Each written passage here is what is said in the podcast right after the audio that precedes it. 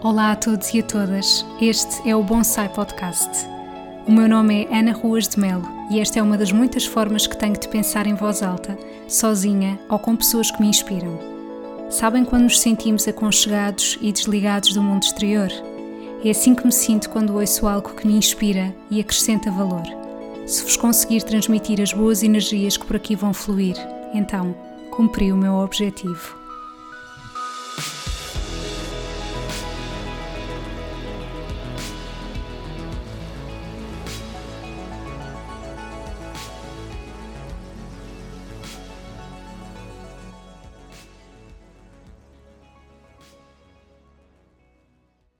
Bem-vindos a mais um episódio do Bonsai Podcast. Hoje, num dia muito especial, que é o dia 27 de setembro, o dia em que eu estou a gravar este episódio. Portanto, isto significa que a Mariana faz três meses e hoje terminamos o quarto trimestre. O quarto trimestre é exatamente aquele, aqueles três primeiros meses após o parto e hum, eu já tinha partilhado aqui no podcast que comprei um livro chamado O Quarto Trimestre. Depois vou deixar uh, o nome da autora que não me recordo aqui na caixa de descrição do episódio.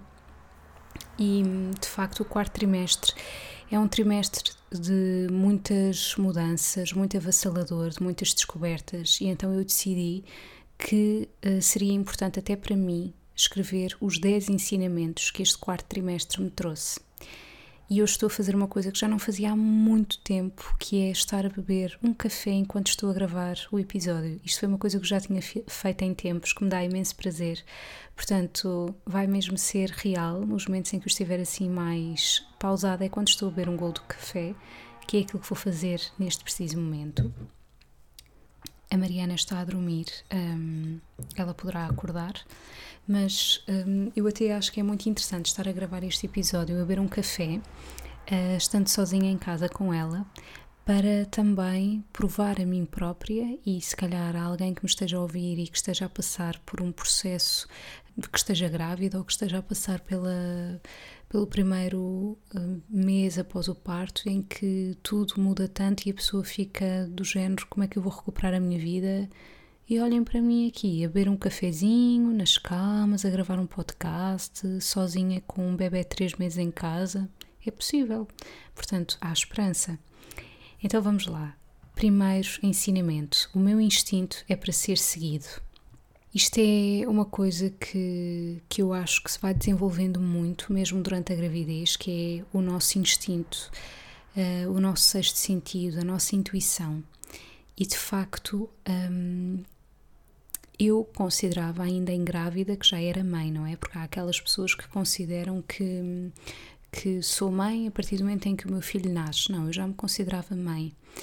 E de facto, o instinto maternal é uma coisa muito profunda e muito séria.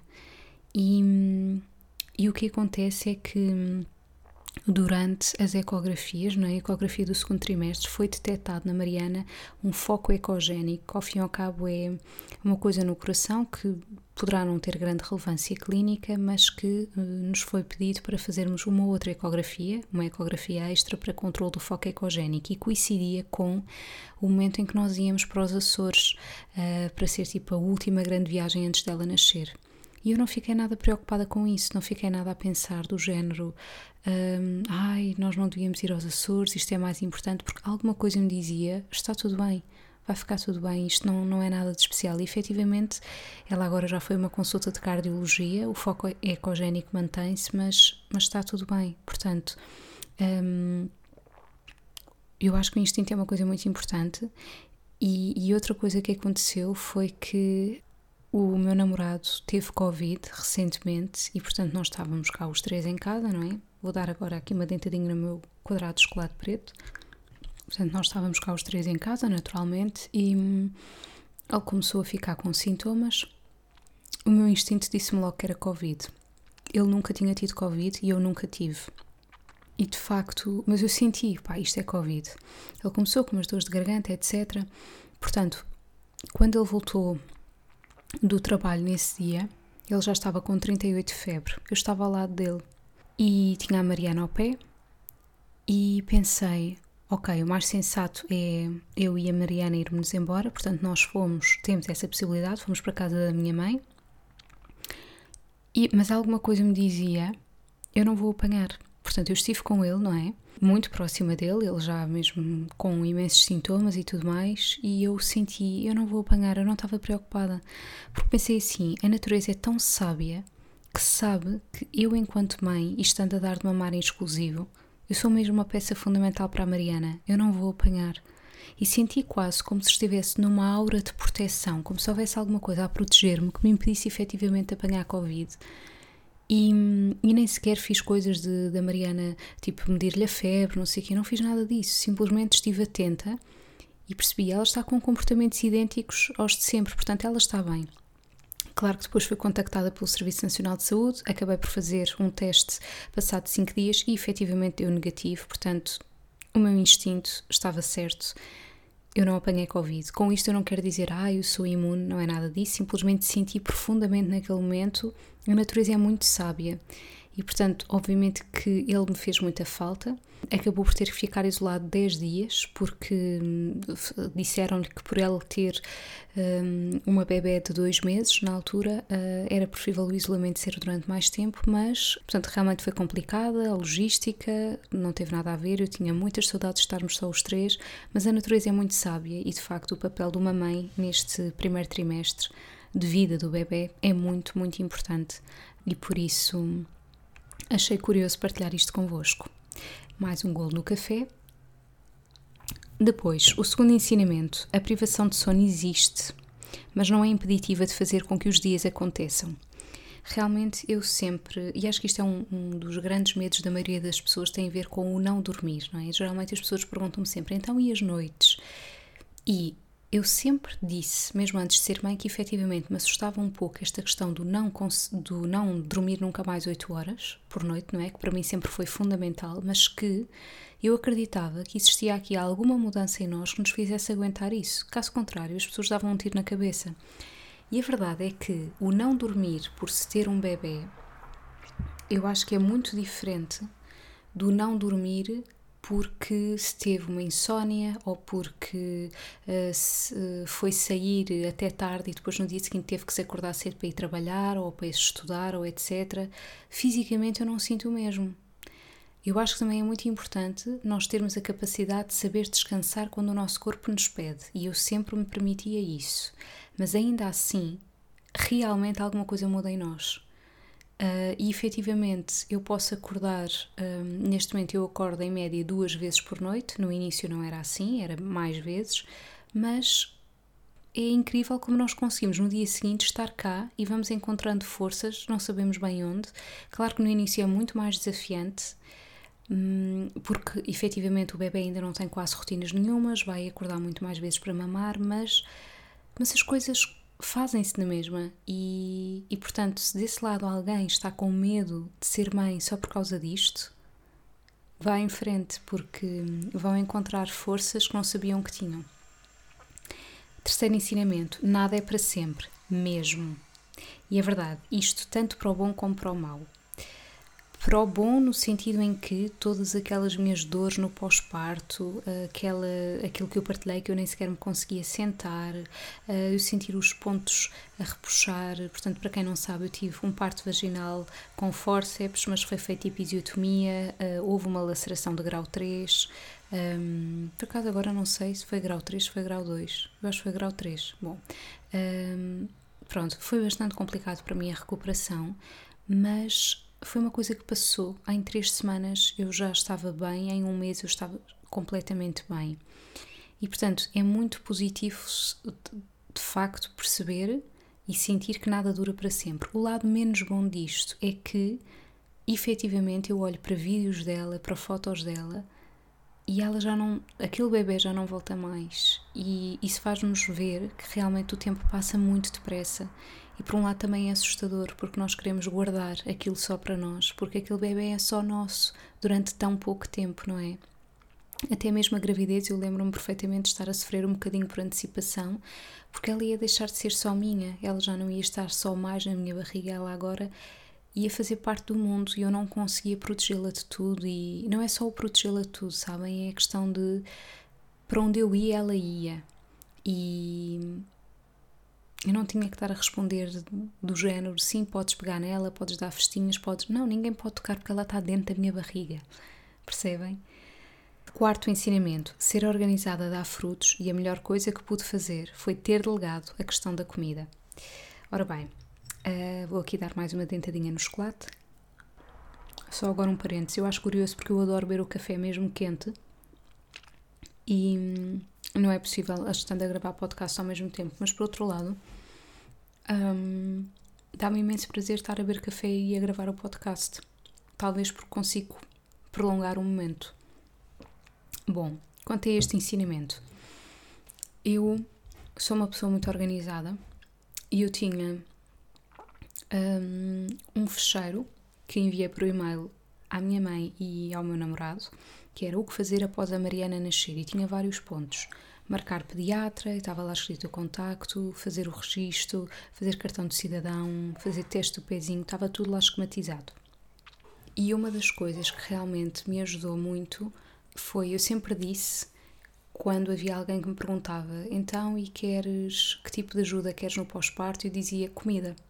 E se não fosse a minha mãe realmente a dar-nos hum, refeições prontas, teria sido muito complicado. Portanto, esta minha organização foi fundamental, este meu antever as necessidades, o ter comprado aquele livro do quarto trimestre, o ter hum, percebido pela experiência de outras pessoas que de facto a questão da comida era o mais importante e foi efetivamente. Portanto, acho que isso é a melhor coisa que se pode legar, é alguém que traga comida por nós, que nos faça a comida, porque não vai haver energia para isso. E olhem que eu sou uma pessoa que gosto muito de cozinhar, gosto muito de estar na cozinha, gosto muito de ter controle sobre as coisas que eu como e eu não estava nem aí. Aliás, eu até gosto muito de ser eu a servir o meu prato para saber é esta a quantidade que eu quero comer.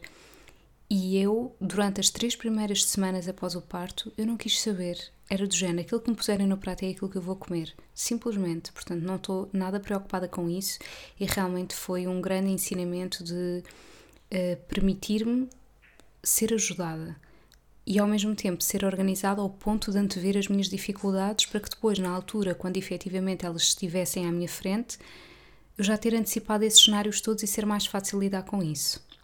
Quinto ensinamento: a preparação física e mental para ser mãe devia ser obrigatória. A minha preparação física passou por. Eu continuei sempre a fazer exercício físico adaptado à gravidez. Eu tive consultas de fisioterapia pélvica. Um, e a nível da preparação mental, eu continuei sempre a ser seguida na minha psicóloga e depois. Portanto, o que acontece é que uh, havia muitas coisas que eu tinha receio de vir a sentir como mãe, como por exemplo ciúmes da relação da minha filha com o meu namorado, uh, como por exemplo a dificuldade em delegar tarefas e nada disso aconteceu, mas foi muito importante eu ter falado sobre isso. E muito importante eu também saber que tinha ali uma pessoa com quem marcar consulta quando voltasse a sentir necessidade no pós-parto, que obviamente já aconteceu, porque é muito avassalador, e eu acho que isso deveria ser uma coisa obrigatória para toda a gente. Eu sei que infelizmente nem todas as pessoas têm essa possibilidade, mas tendo, uh, e olhem, até acho que, que uma generosa oferta pode ser dinheiro em que a pessoa possa aplicar naquilo que entender. E de facto, um, este quarto trimestre mostrou-me que a preparação física e mental são fundamentais, e sem isso o processo torna-se muito mais complicado.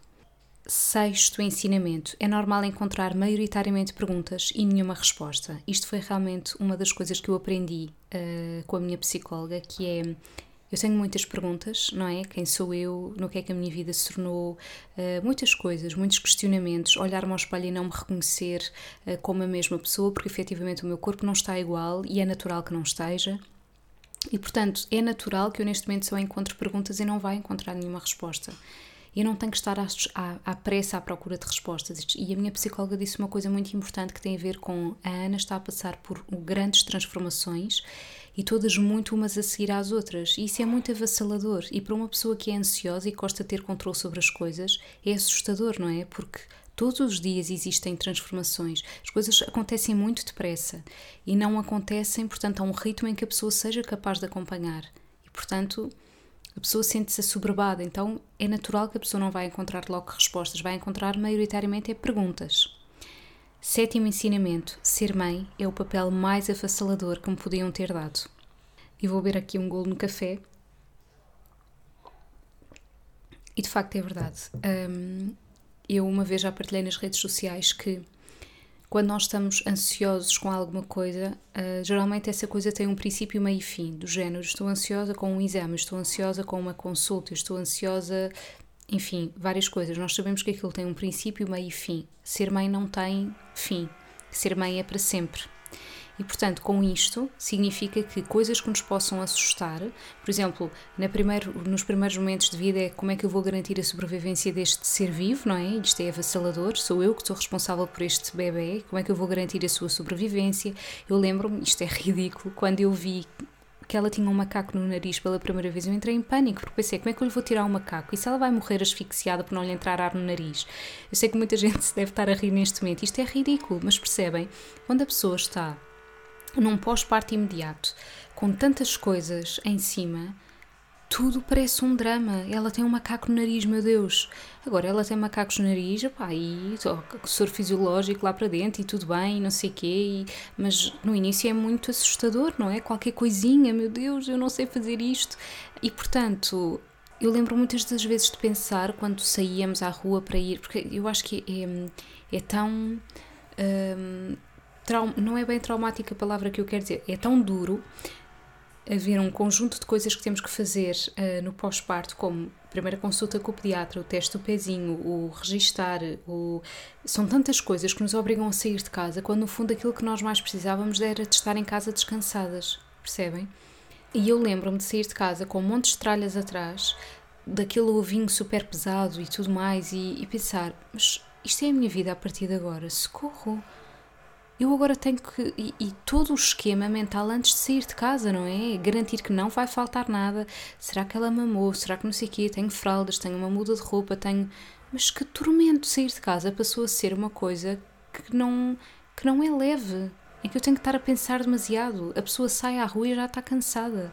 Portanto, hum, eu lembro muito bem no início sentir todas essas coisas como muito avassaladoras, como como é que se faz a vida a partir de agora? Como é que é suposto eu fazer a minha vida com toda esta carga em cima? Carga que agora é vista como, um, como algo bom, mas que no início não é propriamente bom, é só estranho, é diferente, é avassalador. Oitavo ensinamento. Um café fora de casa cura muita coisa. Eu lembro-me da primeira vez que eu fui beber um café com uma amiga. Eu abracei-me a ela e disse obrigada, obrigada por isto, porque ela mandou-me uma mensagem e perguntou-me: Olha, Ana, queres sair? Eu disse: Quero, eu quero e preciso. Combinámos um café aqui perto de casa, em que era tipo 5 minutos a pé. Foi, foi muito, muito importante. Foi mesmo revigorante. E depois, quando eu fui também beber um café sozinha, foi fundamental. E eu lembro-me de uma amiga minha me perguntar: Estavas com saudades de voltar para casa? Eu disse: Não, não, e não, não sinto qualquer culpa em relação a isso, porque eu precisava mesmo de estar sozinha. E foi muito importante para mim. Uh, nono ensinamento: é válido chorar quando não consigo ver as minhas necessidades satisfeitas. Isso não faz de mim egoísta nem pior mãe, faz de mim uma pessoa como todas as outras. E eu posso vos dizer que isto eu nunca antevi como, como sendo a maior dificuldade que eu poderia passar na maternidade. Eu pensava na privação do sono, eu pensava na dificuldade em delegar tarefas, eu pensava na minha irritabilidade, eu pensava em chorar sem razão aparente, nessas coisas todas. Mas havia uma que eu não sabia que me ia acontecer, que era uh, o sentir o quão fisicamente desgastante é eu ter que ser alimento para uma pessoa quando no fundo eu estou a morrer de fome. E portanto havia tantas e tantas vezes em que eu queria comer e ela queria mamar. E eu sentia-me completamente a dar de um copo vazio. E eu sei que eu já partilhei isto aqui. E foi muito, muito difícil para mim, porque há pessoas que não se importam de comer a comida fria, há pessoas que não se importam de comer fora de horas, há pessoas que não se importam de comer em pé, nada disso. Só que para mim o momento da refeição é um momento muito especial e é um momento sério.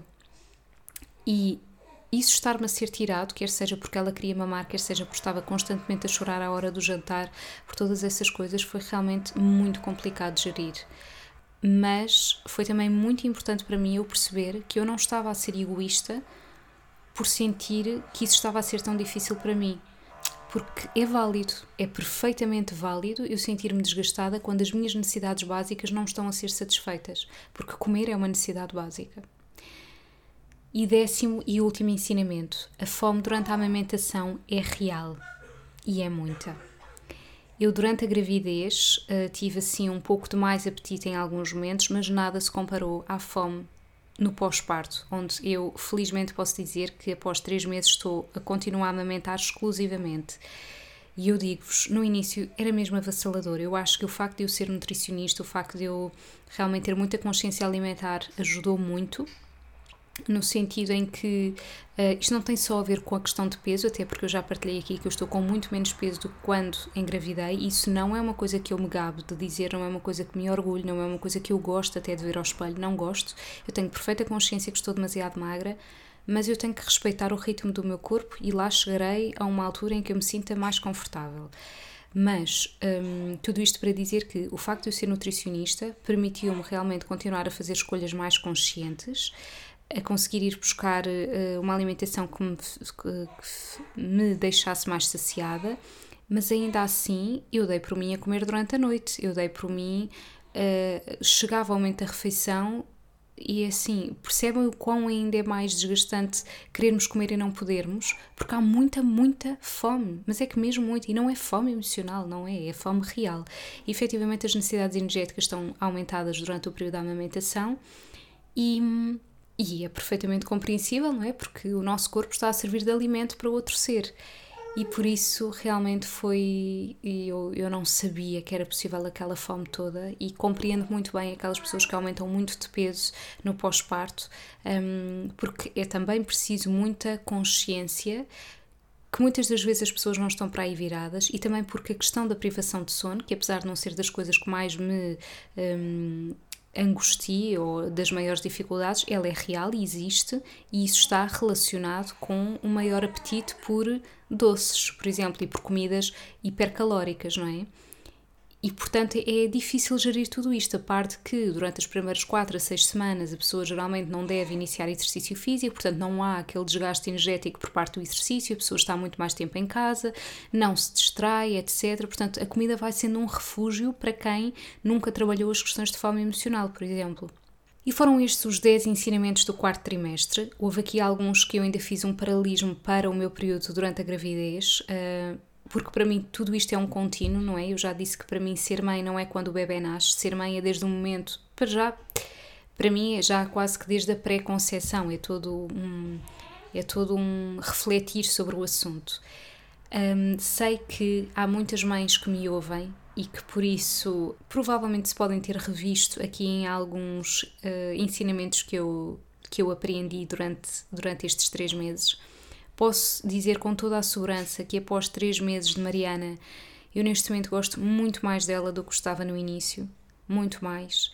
A ligação que eu tenho com ela agora é muito diferente. Eh, eu já sinto que comunico muito mais com ela e ela comigo, apesar de, obviamente, ela não falar, mas hum, eu acho que quem esteja deste lado e seja mãe percebe o que é que eu quero dizer. E hum, no início para mim, não, não, as coisas não são maravilhosas, mas elas vão, vão uh, ficando com um encantamento diferente à medida que o tempo passa, isto é verdade.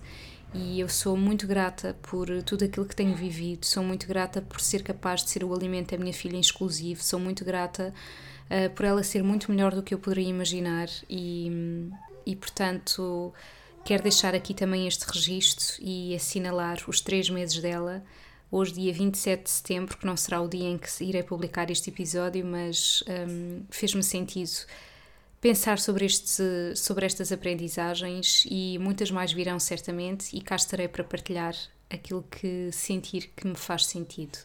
Obrigada por me ouvirem, um grande beijinho e até ao próximo episódio.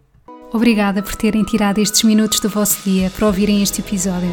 Se gostaram, acompanhem mais do meu trabalho através do meu site em www.anaruasmelnutricionista.pt, onde podem inclusivamente subscrever a minha newsletter de forma gratuita. Todos os meses irão receber partilhas de temas vários que acredito vos vão inspirar seja através da comida, livros e também partilhas pessoais. Acompanhem também o meu trabalho no Facebook e Instagram em anaruasmel.nutricionista. Qualquer questão, estou deste lado. Desejo-vos um resto de dia feliz.